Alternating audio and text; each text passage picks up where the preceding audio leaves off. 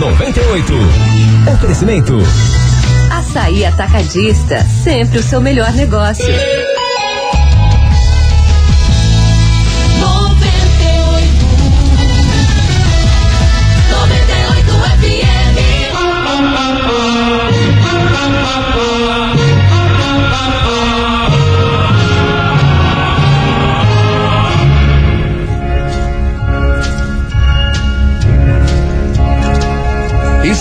Situações da vida, forças ocultas parecem se juntar para nos sugar as energias e nos fazer renunciar àquilo que tanto sonhamos conquistar. Se nessa hora não mantivermos o espírito forte, provavelmente esmoreçamos e larguemos no meio do caminho nosso cabedal de planos e sonhos e finalmente entreguemos os pontos. Afinal, desistir é a coisa mais cômoda que existe. Mais tarde, como tudo passa nessa vida, as dificuldades que nos atrapalharam no passado se fragilizam, ou se diluem, ou são superadas, ou simplesmente desaparecem por um motivo ou por outro. Quer dizer, nosso caminho fica livre novamente. Tudo volta a ser como antes. A única coisa que não volta e jamais voltará é o tempo que perdemos desde o momento em que, por falta de fibra, jogamos a toalha. Por isso, é preciso levantarmos e fazermos o que deve ser feito. Pouco importando se acordamos animados ou deprimidos, porque o tempo continua passando, seja qual for o nosso estado de espírito, e suas horas têm invariavelmente 60 minutos, quer na alegria, quer na tristeza. É missão ingrata e dolorosa continuar lutando quando estamos decepcionados com a vida. Porém, no momento em que conquistamos a felicidade sonhada, ela costuma ser ainda mais deliciosa se soubermos que foi construída em cima do desalento e da dificuldade. Por isso é que precisamos adotar esse lema: sofrer sim, desistir jamais. Gente, 2 de abril, dia do propagandista, dia internacional do livro infantil e dia mundial da conscientização do autismo. Olha, a pessoa que nasce no dia 2 de abril costuma ser corajosa, audaciosa e independente. Não gosta de esperar carona de ninguém.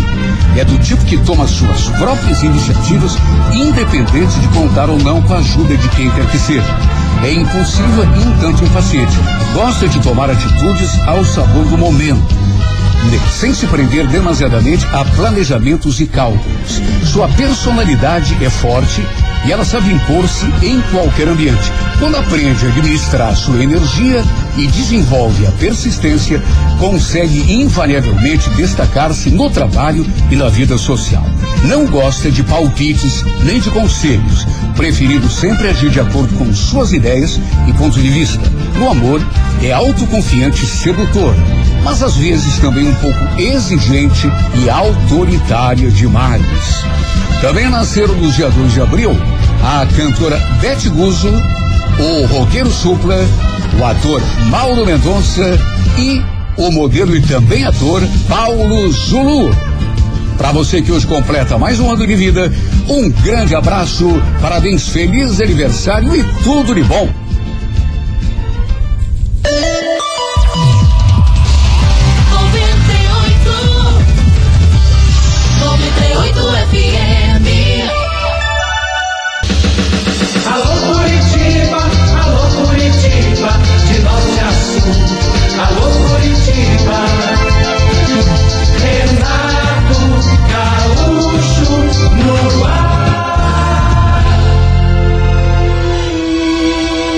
Começa agora o momento de maior emoção no rádio. 98 FM apresenta A Música da Minha Vida com Renato Gaúcho. Quando eu estou aqui, eu vivo esse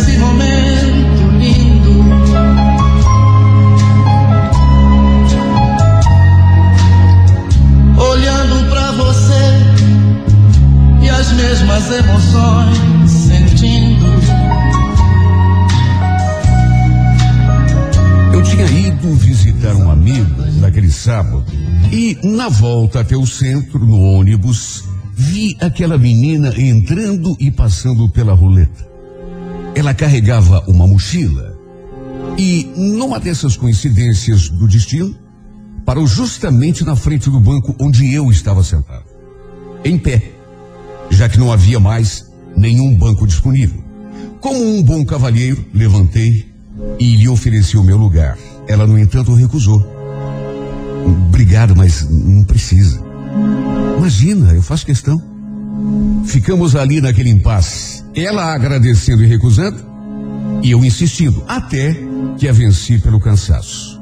Ela sentou e eu fiquei ali em pé, bem na sua frente, no lugar onde ele estava. E de vez em quando, durante o trajeto, a gente se olhava e trocava um sorriso. Era realmente uma menina bonita demais. Me chamou a atenção logo de saída, no momento em que o ônibus parou naquele ponto e ela sumiu. Não vou negar que me senti atraído desde o comecinho. Aí quando chegamos ao centro, fomos caminhando praticamente lado a lado, na mesma direção. E na hora de atravessar a rua, quando nossos olhares se encontraram, eu não resisti e perguntei: Posso saber o seu nome? É Fernanda, e o seu? Falei que me chamava Lucas e aproveitei a abertura para perguntar se ela morava no bairro de onde a gente tinha vindo. Ela disse que sim. Depois que saber se eu também morava lá, falei que não, que só tinha ido visitar um amigo. Quando ela me contou que estava indo em direção à Praça Santos Andrade, eu menti. Falei que também estava indo para aqueles lados. Tudo para poder conversar mais um pouco com ela.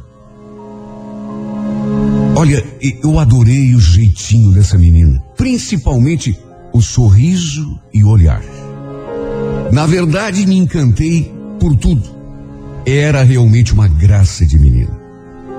Quando chegamos à praça, ela se despediu.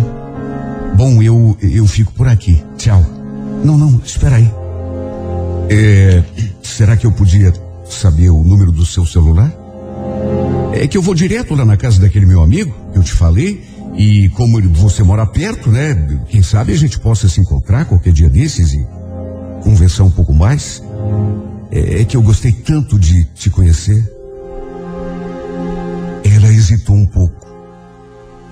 Notei que ficou indecisa. Mas no fim, até diante da minha insistência, mesmo relutando, me passou o número. Me passou o número e depois se foi. Enquanto eu fiquei ali parado, olhando para ela, admirando a sua imagem, até que ela finalmente sumisse no meio da multidão. Incrível. Tinha acabado de conhecer a menina e já estava encantado. Além de bonita, simpática, delicada, feminina, a vozinha doce, aquele olharzinho de menina levada, aquele cabelinho louro até a altura do ombro, os olhinhos lindos, lindos, lindos. Que menina bonita e encantadora, meu Deus. Sorriso mais lindo do mundo. Seu sorriso, aliás, não me saiu mais do pensamento. Fiquei com o seu número agendado no meu telefone. E todo dia sentia aquela vontade de ligar. Ou então, eh, mandar uma mensagem, só que, não sei porquê, fui protelando, adiando. Até que um domingo, dei um pulinho lá naquele bairro onde morava o meu amigo, na esperança de vê-la. Aliás, ela morava a dois ou três pontos da casa daquele meu amigo que eu fui visitar na primeira vez. Fiz uma horinha ali na casa dele. Depois dei uma volta pelo bairro, bem devagar, até que resolvi ligar. Para minha sorte, ela atendeu já no segundo toque. Ainda sem saber o que ia dizer, balbuciei, nervoso, nervoso Fernanda? Oi, é o Lucas. Você lembra de mim? Lucas? É, a gente se conheceu há umas duas semanas. É, fomos conversando até perto da Praça Santos Andrade, você lembra? Ah, sim, claro, Lucas. Ficamos ali conversando durante algum tempo, até que eu criei coragem e perguntei se tinha como a gente se encontrar em algum lugar ali perto. Ela novamente hesitou, disse que estava meio ocupada, mas novamente eu insisti, até que ela concordou em me encontrar. Marcamos para uma pracinha perto de uma igreja que tinha ali perto, a algumas quadras. Eu, na verdade, não sabia muito bem onde era. Ela me explicou assim por cima, mas era tanta vontade de revê-la que eu seria capaz de encontrar qualquer lugar sem mapa. Olha, eu nem acreditei quando a vi diante de mim. Linda, maravilhosa, até mais do que eu me lembrava. Incrível, mas eu já estava nessas alturas encantado por essa mulher. Ficamos ali conversando, só que, não sei, eu, eu reparei que, que ela não parava de olhar para o celular. Parecia preocupada, ou, ou com pressa, ou não sei, ansiosa. Como se estivesse esperando alguma ligação. Até que depois de alguns minutos, voltou a olhar para o celular e falou: Nossa, já são quase quatro horas. Lucas, eh, você me desculpa, mas eh, já está na minha hora. Eu preciso ir. Adorei te ver de novo, viu?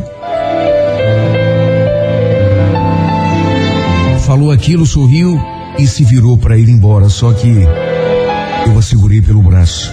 Fernando, espera. Eu. Eu queria te falar uma coisa. Na verdade, eu nem sabia exatamente o que ia falar. Talvez confessar que estava encantado por ela de um jeito como nunca tinha ficado por menina nenhuma. Só que, na hora de falar, não sei o que deu em mim, mas no que ela se voltou assim na minha direção, eu senti o seu hálito assim bem pertinho de mim, aquela proximidade. E num impulso, em vez de falar, eu a beijei na boca. Pensei até que ela fosse me empurrar, se retrair. Só que não. Até numa determinada. Sei lá, pareceu até corresponder ao meu beijo. O que infelizmente não durou muito. Porque logo ela se afastou e ficou olhando para mim com aquela mistura de de espanto, de desconfiança e surpresa. Depois perguntou: Por que que você fez isso? Por quê? Meu Deus, será que você não entendeu aí? Desde que eu te conheci, que eu estou encantado por você. Você acredita que nessas duas semanas eu eu fiz menção de ligar para você um milhão de vezes, só que sempre desistia. Perdia coragem, mas se fosse por mim, eu teria te ligado dois minutos depois daquele momento quando a gente se despediu, lá na Praça Santos Andrade, na primeira vez. Você me encantou. Eu não sei explicar, porque isso nunca me aconteceu. Ficar com uma pessoa assim na cabeça e mas a verdade é essa. Você me encantou.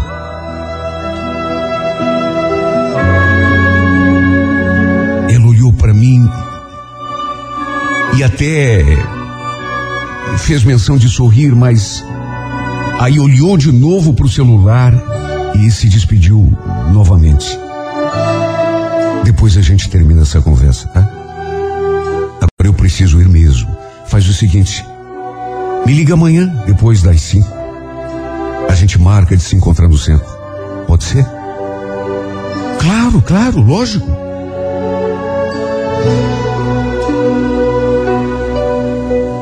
A reação dela foi para mim mais do que prova de que ela tinha gostado do meu beijo.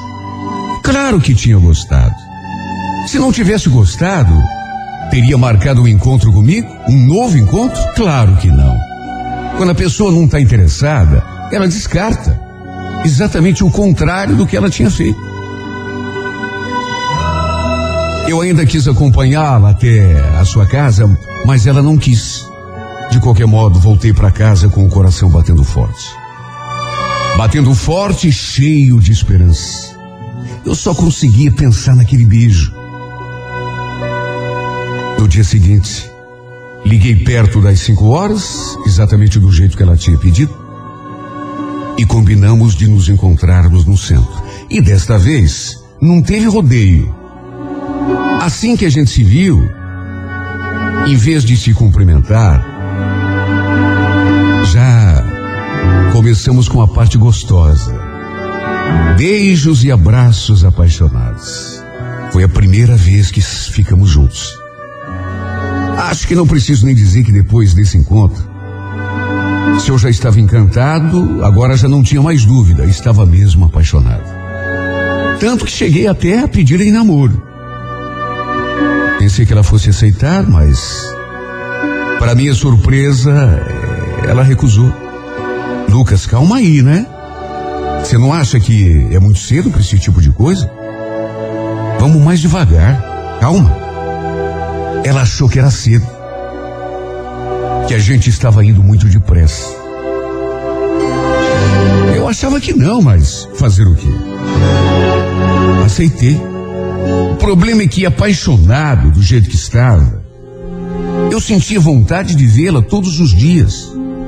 Só que ela sempre inventava um compromisso de última hora, uma tarefa que tinha que fazer, o, principalmente final de semana. Hoje eu não posso. Vamos deixar para amanhã. Aí só que no dia seguinte era a mesma coisa. Ela dava outra desculpa. Na verdade, a gente se encontrava só quando ela queria. Mesmo assim, sempre tinha horário para voltar para casa. Sempre era uma coisa assim, apressada. No afogadilho, a gente não tinha tempo e ela, ela sempre ansiosa, sempre olhando aquele bendito celular.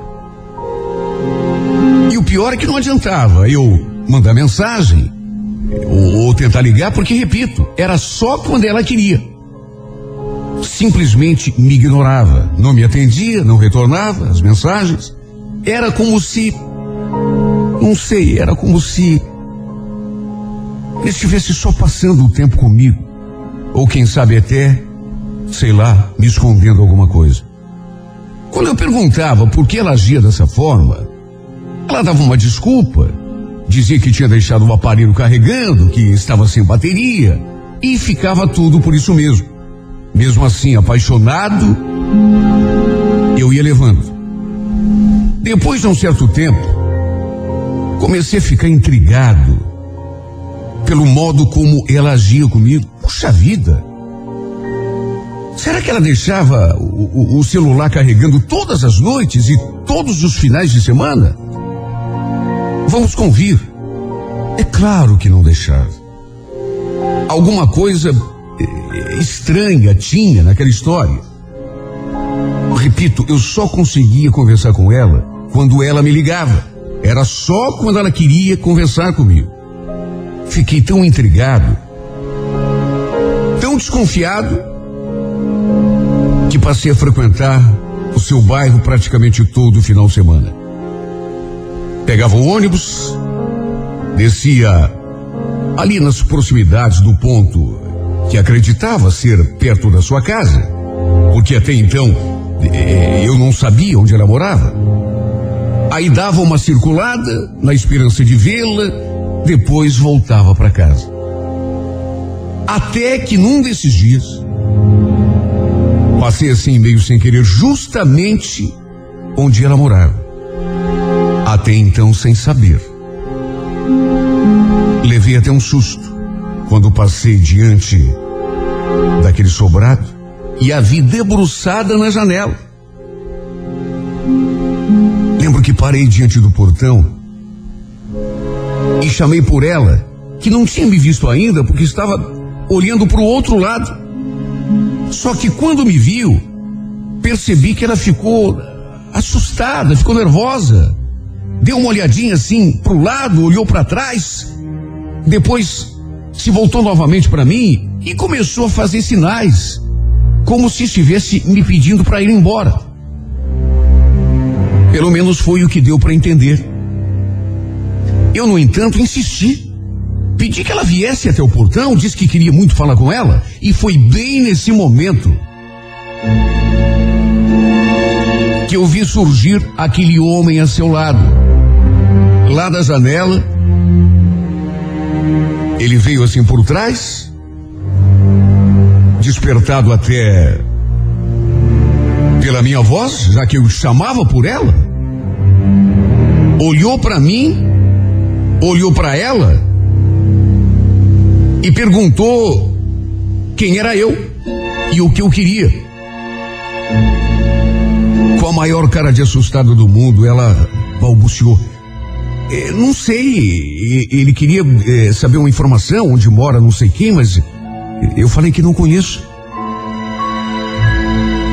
Ela não falou muito alto, mas dali do portão eu consegui escutar. O cara então se virou para mim e com uma cara estranha falou: Quem que você tá procurando, meu chapa? Qual é o nome da rua?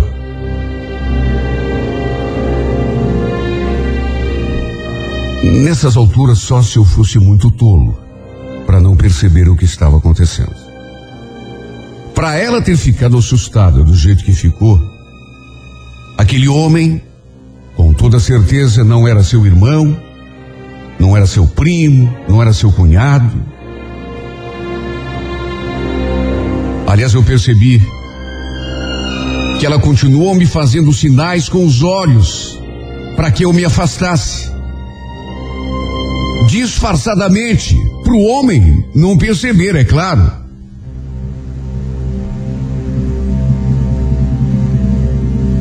Olha, a minha ficha caiu na mesma hora. Até porque, repito, por mais bobo que eu fosse, estava claro como água. Ela devia ser casada.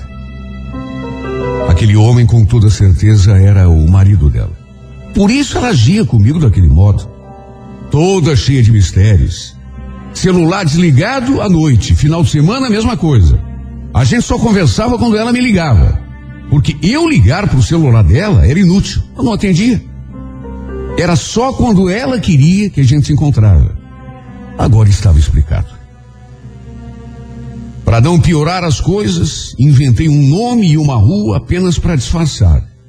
E ele, claro, disse que não conhecia, que não sabia onde ficava. E eu então tratei de seguir o meu caminho. Só que por dentro, só eu sei como estava me sentindo. No dia seguinte ela me ligou.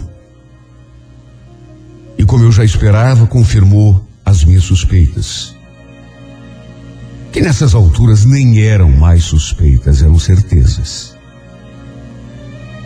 Mais do que isso, pediu desculpa, disse que não queria ter mentido para mim, que não sabia como tinha deixado as coisas chegarem àquele ponto e como eu estava temendo. Diz que a gente não podia mais se ver. Na hora, eu fiquei até revoltado. Briguei com ela, discuti, porque, meu Deus, eu estava tão magoado eu estava tão apaixonado por essa mulher e, sabe, a gente descobrir de uma hora para outra que a pessoa está te enrolando, que ela está te enganando. Só que depois, apaixonado como ainda continuava, retornei a ligação arrependido, pedindo para a gente se encontrar, para conversar pessoalmente, pelo menos mais uma vez, só que ela não quis. Cheguei a dizer que eu não me importava com o fato de ela ser casada, que a gente podia continuar levando o nosso caso assim mesmo.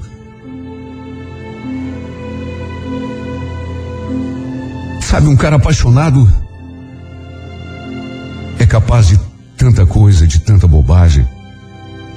É capaz de se humilhar tanto, porque isso para mim é humilhação. No auge do desespero, até isso eu falei. Olha, eu não me importo, você pode ser casada, eu, eu me contento só com. Mas nem isso ela quis. Não, Lucas. Eh, me desculpa, mas. Eh, se você quer saber, foi até bom você descobrir tudo, porque. Pelo menos assim a gente bota um fim nessa história. Eu, eu não quero mais enganar meu marido. Ele não merece. Sabe, no fundo, não sei o que é pior. Se descobrir que ela mentiu para mim, me escondeu que tinha alguém, que tinha família, que tinha um homem, que tinha um dono, ou se foi ela ter colocado um fim no nosso namoro. Será que dá para chamar assim? Namoro? No nosso caso, sei lá como chamar. Na verdade, eu já andava desconfiado que ela escondia alguma coisa. Repito, sempre cheia de mistério, de segredinhos. Aquele celular sempre desligado, não me atendia quando eu ligava, também não retornava as minhas mensagens, era só quando ela queria.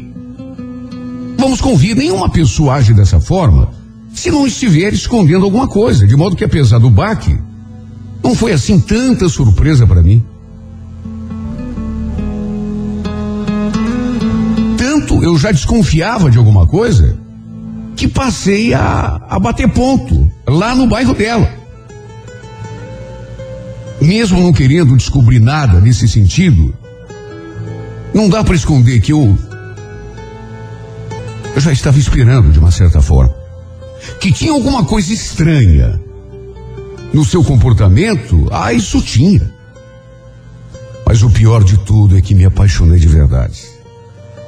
Se estivesse levando na brincadeira do jeito que ela fez, ela sacudia a poeira e dar a volta por cima.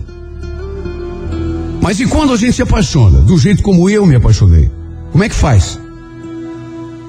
Desde a primeira vez que vi essa menina naquele ônibus, eu me encantei com o seu sorriso, seus olhinhos de boneca, seu jeitinho de menina.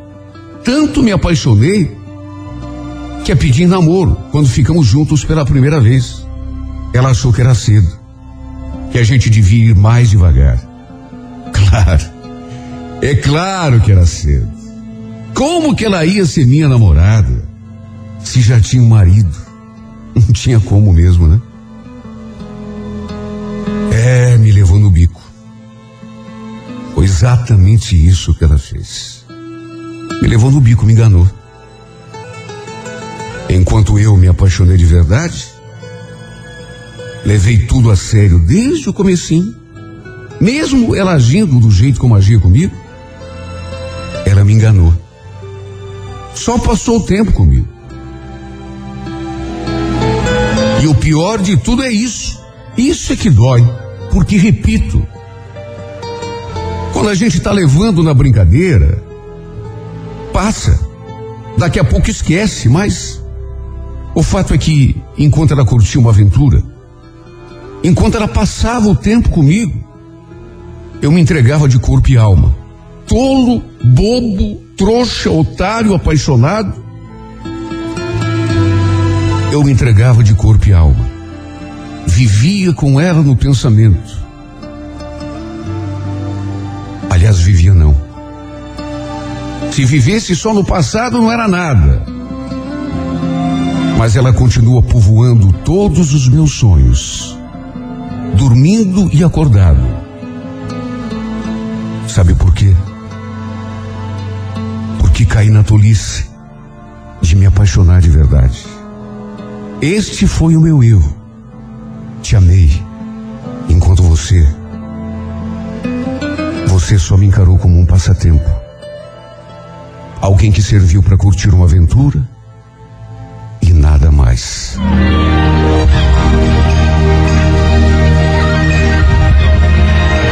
A música da minha vida vai ao ar aqui pela Rádio 98 FM em Duas edições diárias. A primeira às oito e meia da manhã e a segunda daqui a pouco às onze horas. Algumas das histórias narradas nesse espaço estão no livro A Música da Minha Vida, volume 3, que você encontra à venda nas livrarias Curitiba e também na loja virtual do site renatogaúcho.com.br. Livro sempre o melhor presente para quem você ama.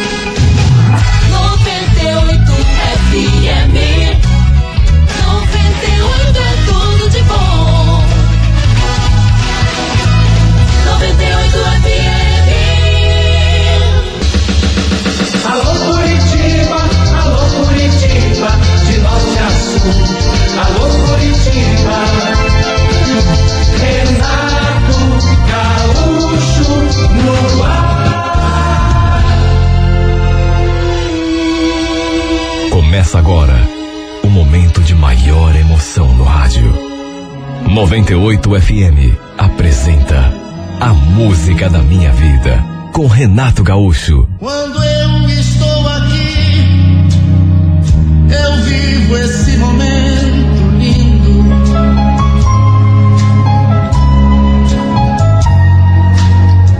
Olhando pra você e as mesmas emoções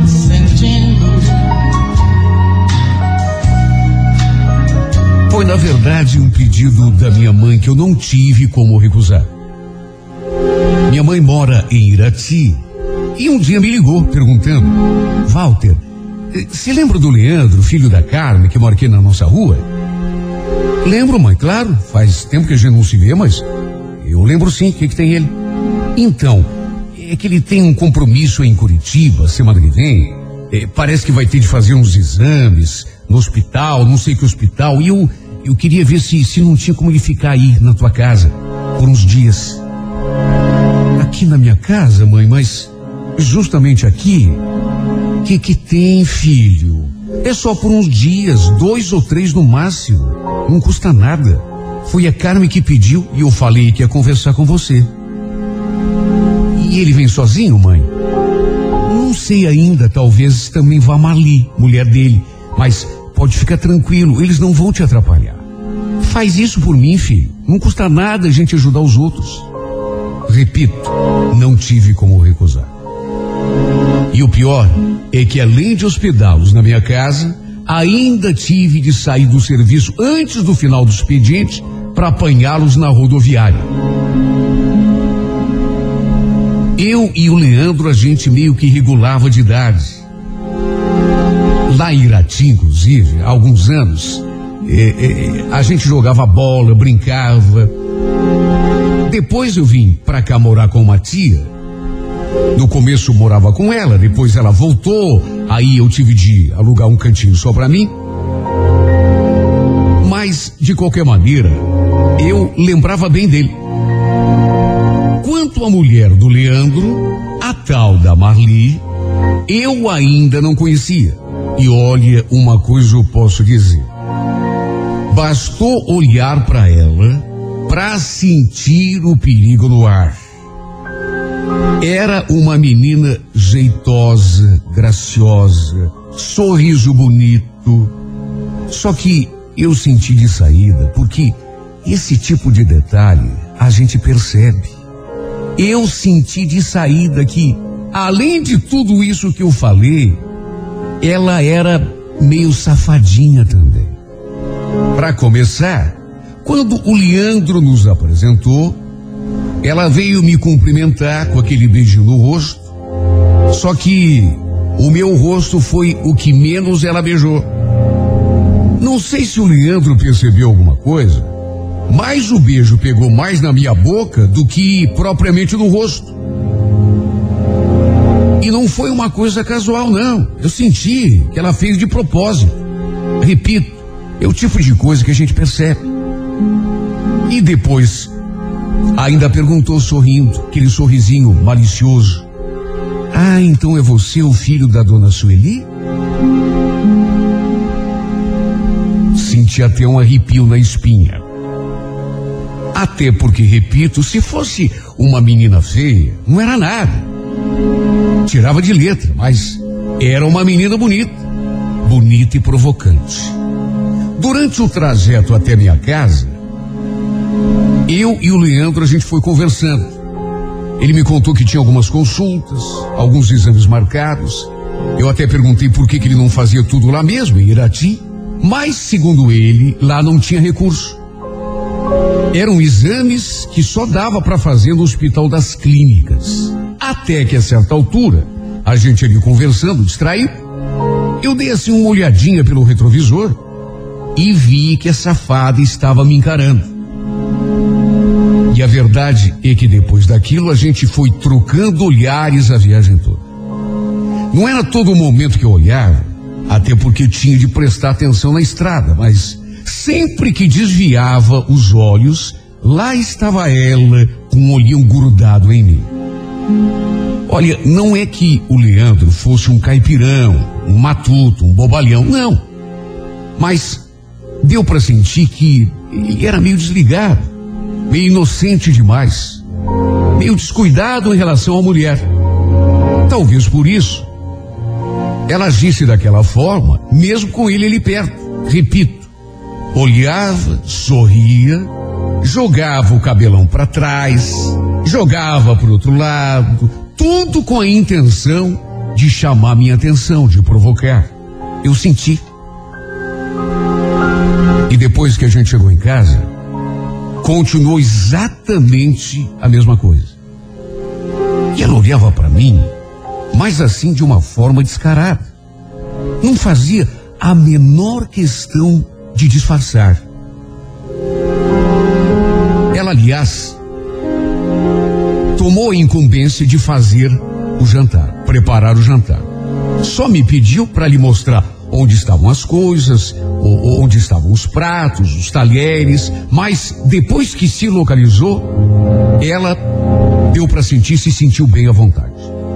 Depois, enquanto o marido tomava banho, ficou ali na sala conversando comigo. Nessa hora, estranhamente, não sei bem porquê, ela até que se comportou um pouco mais. Mesmo assim, perguntava uma coisa, perguntava outra, inclusive coisas pessoais. Até se eu tinha namorada, ela perguntou. Mais do que isso, quis saber como é que eu me virava sozinho, em casa, já que não tinha mulher. Enfim, quis saber de tudo. Tudo a respeito da minha vida. Até que a certa altura, deu assim uma ajeitadinha no degote e nessa hora foi inevitável olhar. E ela notou que eu estava reparando, até porque ninguém me tira da cabeça, fez aquele gesto de propósito. E também não tinha como não reparar, porque em vez de puxar o degote para cima, ela ajeitou um pouco mais para baixo, deixando aquela pele branquinha mostra. E quando viu que eu estava olhando, falou: O que está olhando, gostou? Olha, eu fiquei tão sem jeito. Mesmo ela me dando todo aquele tipo de, eh, eh, de abertura, mesmo eh, ela estando nitidamente me provocando, eu fiquei tão sem jeito porque eu olhei e foi imediato. Ela já fez o um comentário como se estivesse esperando a minha reação. E quer saber? Estava mesmo. Repito o que já disse lá no começo dessa minha carta. A pessoa quando é safadinha, mulher quando é, sabe, ela faz de propósito. E a gente percebe. Não sou bobo. Mais do que isso, provocou e sentiu que eu fiquei meio constrangido, meio envergonhado. Tanto que sorriu, aquele mesmo sorrisinho malicioso que já tinha dado lá durante a viagem, no carro. Não precisa ficar encabulado. Pode olhar, eu não ligo que, que você olhe. Aliás, até gosto.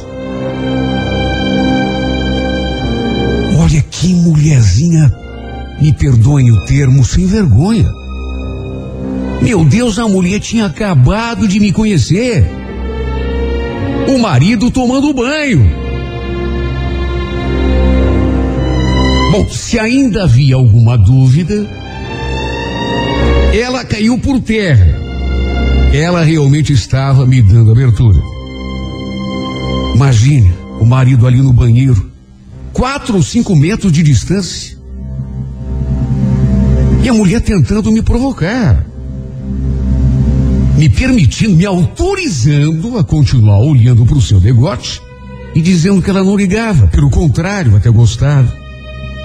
Meu Deus, será que. Será que o Leandro sabia o tipo de mulher que tinha em casa?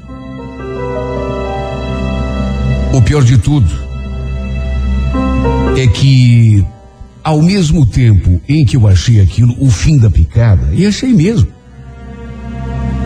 teve uma parte de mim, do meu corpo, que gostou.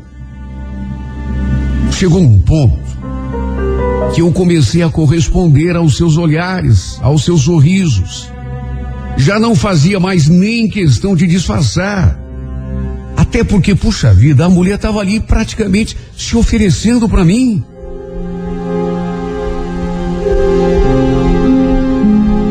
A partir de uma certa altura eu comecei a olhar mesmo, do modo mais descarado possível. Começava na pontinha do pé e ia subindo bem devagar, reparando em cada curva, em cada detalhe do seu corpo. Meu Deus, que loucura! Sabe aquele sentimento de que você não deve fazer aquilo e ao mesmo tempo aquela vontade insuportável de fazer? É claro que eu não devia. A mulher do cara, meu amigo de infância, me pediu um favor, ficar ali em casa porque precisava fazer exames.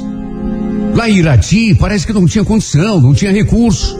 Então, teve de vir para cá. Aí pediu, através da minha mãe, para ficar na minha casa durante dois ou três dias. Mas quanto que eu ia imaginar que era surpresa? A mulher do cara, de inocente, de interiorana, não tinha nada. Pelo contrário.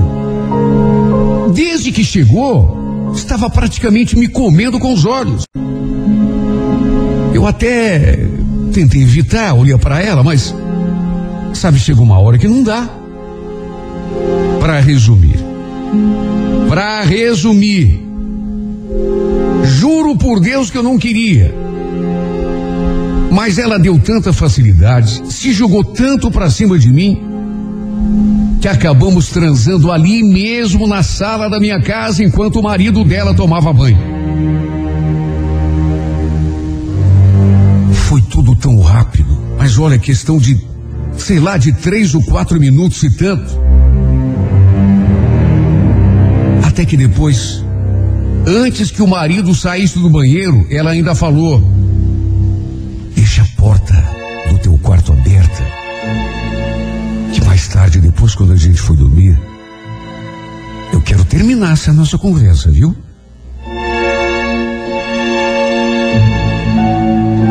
Eu ainda falei que não, juro que falei, que era muito perigoso. Mas ela não se deu por achado. Perigoso nada. O Leandro tem o sono pesado. Pode ficar tranquilo. Ele não vai acordar. Se alguém me contasse. Eu talvez não acreditasse. Sinceramente, não sei como tive coragem.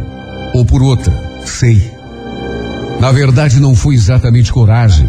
Eu fiz no impulso. A coisa começou, foi rolando. Quando eu vi, até porque a gente nem tirar a roupa direito tirou. Foi uma coisa assim, meio no afogadilho, meio.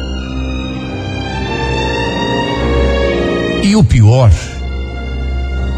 é que mais tarde, lá perto das onze e meia da noite, ela realmente foi até o meu quarto. Onde aconteceu tudo de novo. Para resumir, acabei ficando com a mulher do cara, meu amigo de infância, debaixo do nariz dele que não percebeu nada. Ela devia saber o marido que tinha, até porque havia mesmo me garantido. Pode ficar tranquilo, ele não acorda, ele tem o sono pesado. Olha, no dia em que eles foram embora, Só para se ter uma ideia do nível da safadeza dessa mulher, enquanto eu conversava com ele, ela ficava me mandando beijinho pelas suas costas. Eu ficava me imaginando casado com uma mulher desse tipo. Sabe, me ocorreu, meu Deus, imagine se o marido dela sou eu. Fiquei ali pensando e. Depois juro que até me arrependi. E não estou falando isso da boca para fora, porque, repito, tem coisas que a gente faz sem raciocinar, faz do impulso. Até porque a provocação foi muito grande. Não que eu esqueira, não que eu esteja querendo me eximir da minha parte da responsabilidade, não. Mas se ela não provocasse, se ela não se atirasse para cima de mim, não teria acontecido nada. Por isso, juro que me arrependi. Fiquei até com pena do Leandro, coitado do cara. Tinha vindo para Curitiba fazer exames, se consultar no médico, enquanto a safada da esposa o enganava na maior cara dura. No fim, acabei levando os dois de carro até Iraci. Acho que até por remorso, consciência pesada. Aproveitei para fazer uma visita para minha mãe, até porque fazia alguns meses que a gente não se via. Juro que pensei que essa história fosse parar por ali. Só que duas semanas depois, um sábado à tarde, pro meu espanto, Eis que batem a porta da minha casa e quando eu vou atender, quase tem um troço. Era exatamente ela, a Marli. Olha, eu fiquei de cara porque, apesar de ser uma pessoa assim, capaz de fazer qualquer coisa, imagine transar com um cara no primeiro dia, enquanto o marido tomava banho, a quatro ou cinco metros de distância. Quer dizer, a mulher é capaz de tudo, mas mesmo assim, quando a vi ali diante de mim, eu não acreditei. Marli? Mas que você está fazendo aqui? Cadê o Leandro? Sorrindo, ela respondeu que tinha vindo sozinha. Contou que tinha um primo que trabalhava como vendedor, comprava e revendia coisas do Paraguai e de vez em quando vinha para Curitiba fazer entrega ela tinha pedido carona para ele. Quando perguntei se seu marido sabia que ele estava ali, ela sorriu, aquele mesmo sorrisinho malicioso. Aquele mesmo me perdoe sorrisinho de mulher sem vergonha. Claro que não. Não sabe nem vai ficar sabendo. Até porque a gente está voltando para Irati hoje mesmo. Resumo. Mais uma vez acabamos na cama. E o pior é que isso meio que começou a ser frequente. Sempre que o tal primo tinha uma entrega para fazer em Curitiba, ela vinha com ele.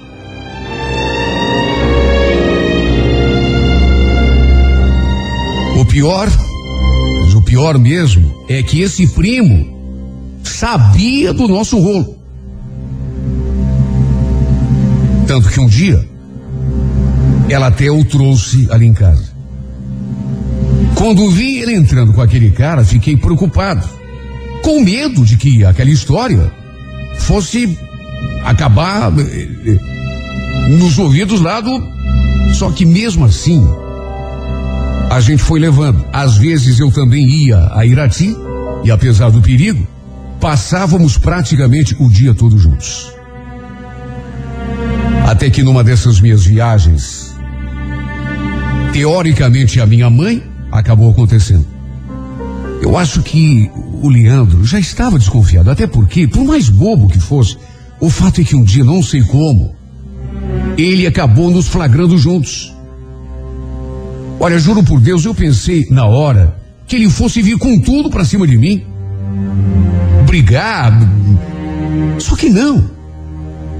E isso é que me deixou mais de cara. Ele ficou só olhando para nós em silêncio, como se não estivesse acreditando. Só isso, mais nada. Aí fez aquela aquela cara de choro. Juro por Deus, pensei até que ele fosse chorar. Eu pensando que ele fosse partir com tudo para cima de mim, porque meu Deus do céu, se fosse a situação inversa, se eu pegasse eh, minha mulher ou minha namorada com outro, sei lá o que eu faria, mas alguma coisa eu ia fazer.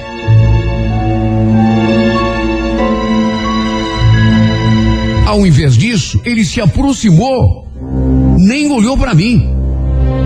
Se aproximou olhando para ela. E depois, quase soluçando, falou, mas falou de um jeito assim. Sabe a pessoa quando está cansada? Marli, será que você nunca vai tomar jeito, Marli? Você quer acabar comigo de tanta tristeza?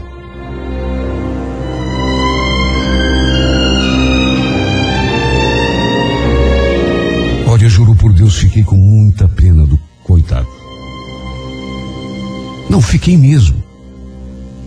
Pela reação que ele teve e pelas coisas que falou depois, ficou claro para mim que não devia ter sido a primeira vez que ela aprontava com ele. E não devia mesmo. Para se entregar para mim no primeiro dia, dentro da minha casa, do jeito que ela fez, só podia ser mesmo uma mulherzinha muito. E o pior é que a história se espalhou. Não sei se foi ele mesmo quem contou para minha mãe, ou se de repente eh, foi lá se lamentar para a mãe dele depois. Eu só sei dizer que no fim, até minha mãe veio me chamar atenção, me dar uma dura. Como eu já disse, eu sei que eu tive minha parcela de culpa. Só que eu não teria feito nada e nada teria acontecido se a safada da Marli não.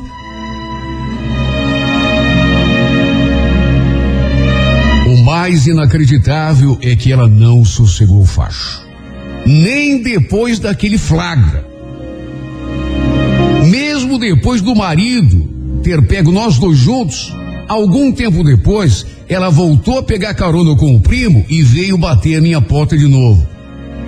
Quando eu pedi que ela desse meia volta, ela ainda brincou com a situação. O que? Não vai me dizer que você ficou com medo do Leandro. Relaxa. Esquenta a cabeça, não.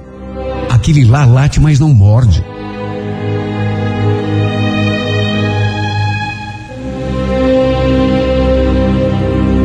Só faltou me confirmar que realmente não tinha sido a primeira vez que o marido a tinha pego com outro cara. E com certeza não devia mesmo. Sim, porque pela relação que ele teve, já devia estar mais do que acostumado a vê-la de sem vergonhice com outros homens. Até porque é, tem mulher que não adianta, é. E tem homem também que não adianta, porque, meu Deus do céu, é, não sei qual é dos dois o mais culpado. Ou dos três. Na verdade, aquilo aconteceu várias vezes, mesmo eu tendo pena do cara, mesmo eu tendo remorso e sabendo que não devia repetir a dose. O pior de tudo é que não vou dizer que me apaixonei, porque só se fosse louco me apaixonar por uma mulher dessas, mas não sei nem explicar, é, é uma atração, uma vontade. Sabe, é, tanto ela me tentou aquele dia mesmo, tanto ela me provocou, que acabamos na cama de novo. E não foi a última vez. E depois disso, mais duas vezes aconteceram. Eu queria, só que não consigo. Quem disse que eu tenho força para bater a porta na cara dela quando ela vem me procurar? Não consigo. Eu estou escrevendo essa carta porque já faz duas semanas que a gente não se vê. E eu já estou vendo a hora que tudo vai acabar em confusão outra vez. Quando pegou a gente juntos lá em Irati, o Leandro, ele, ele não fez nada contra mim. Aliás, nem me olhou na cara. Só olhou pra cara dela. Só choramingou, olhou para ela, chamou sua atenção, mas em relação a mim, não fez absolutamente nada. Só que a gente sabe que toda pessoa humana, ela tem um limite. Se pegar a gente de novo junto, será que ele não é capaz de. O pior é que, mesmo sabendo do perigo, eu não consigo resistir quando essa diaba dessa mulher aparece na minha frente. Quer dizer, no começo consigo. Repito o mesmo discurso. Ô, Mali, já não te falei que não é mais para você vir na minha casa, Mali. Você tem marido, vai para casa, vai. Aí acontece tudo de volta, exatamente a mesma coisa. Ah, você sabe que eu gosto de você. Eu sinto saudade. Mali, não vem me agarrando, Mali. Pelo amor de Deus, dessa vez. Ah, larga a mão de ser bobo. Dá só um beijinho, dá. Não tem beijinho, Mali. Não tem beijinho, Mali. Volta pra tua casa. Ah, só um beijinho, vai. Não tem beijinho, Mali. Não, não quero. Ah, só uma bitoquinha. Só um cheirinho no cangote. Mali, pelo amor de Deus. Mali, para, mano. Mali. Para com isso, mulher. Para. Para, Mali. Ai, Mali, para, mano.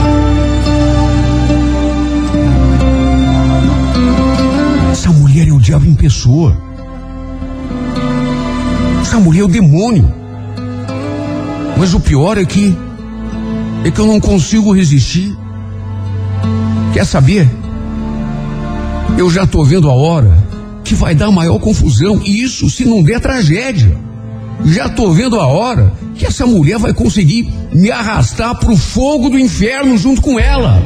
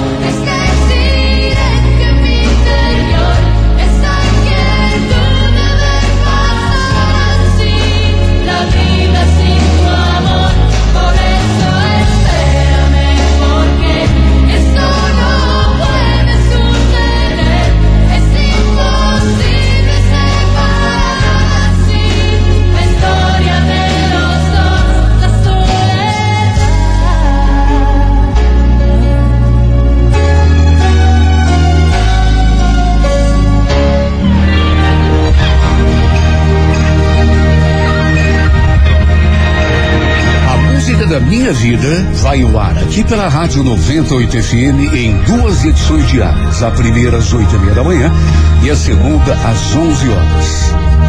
Algumas das histórias contadas nesse espaço estão no livro A Música da Minha Vida, volume 3, que você encontra à venda nas livrarias Curitiba e em todas as lojas da Livraria Curitiba e também na loja virtual do site renatogaúcho.com.br. Livro sempre o melhor presente para quem você ama.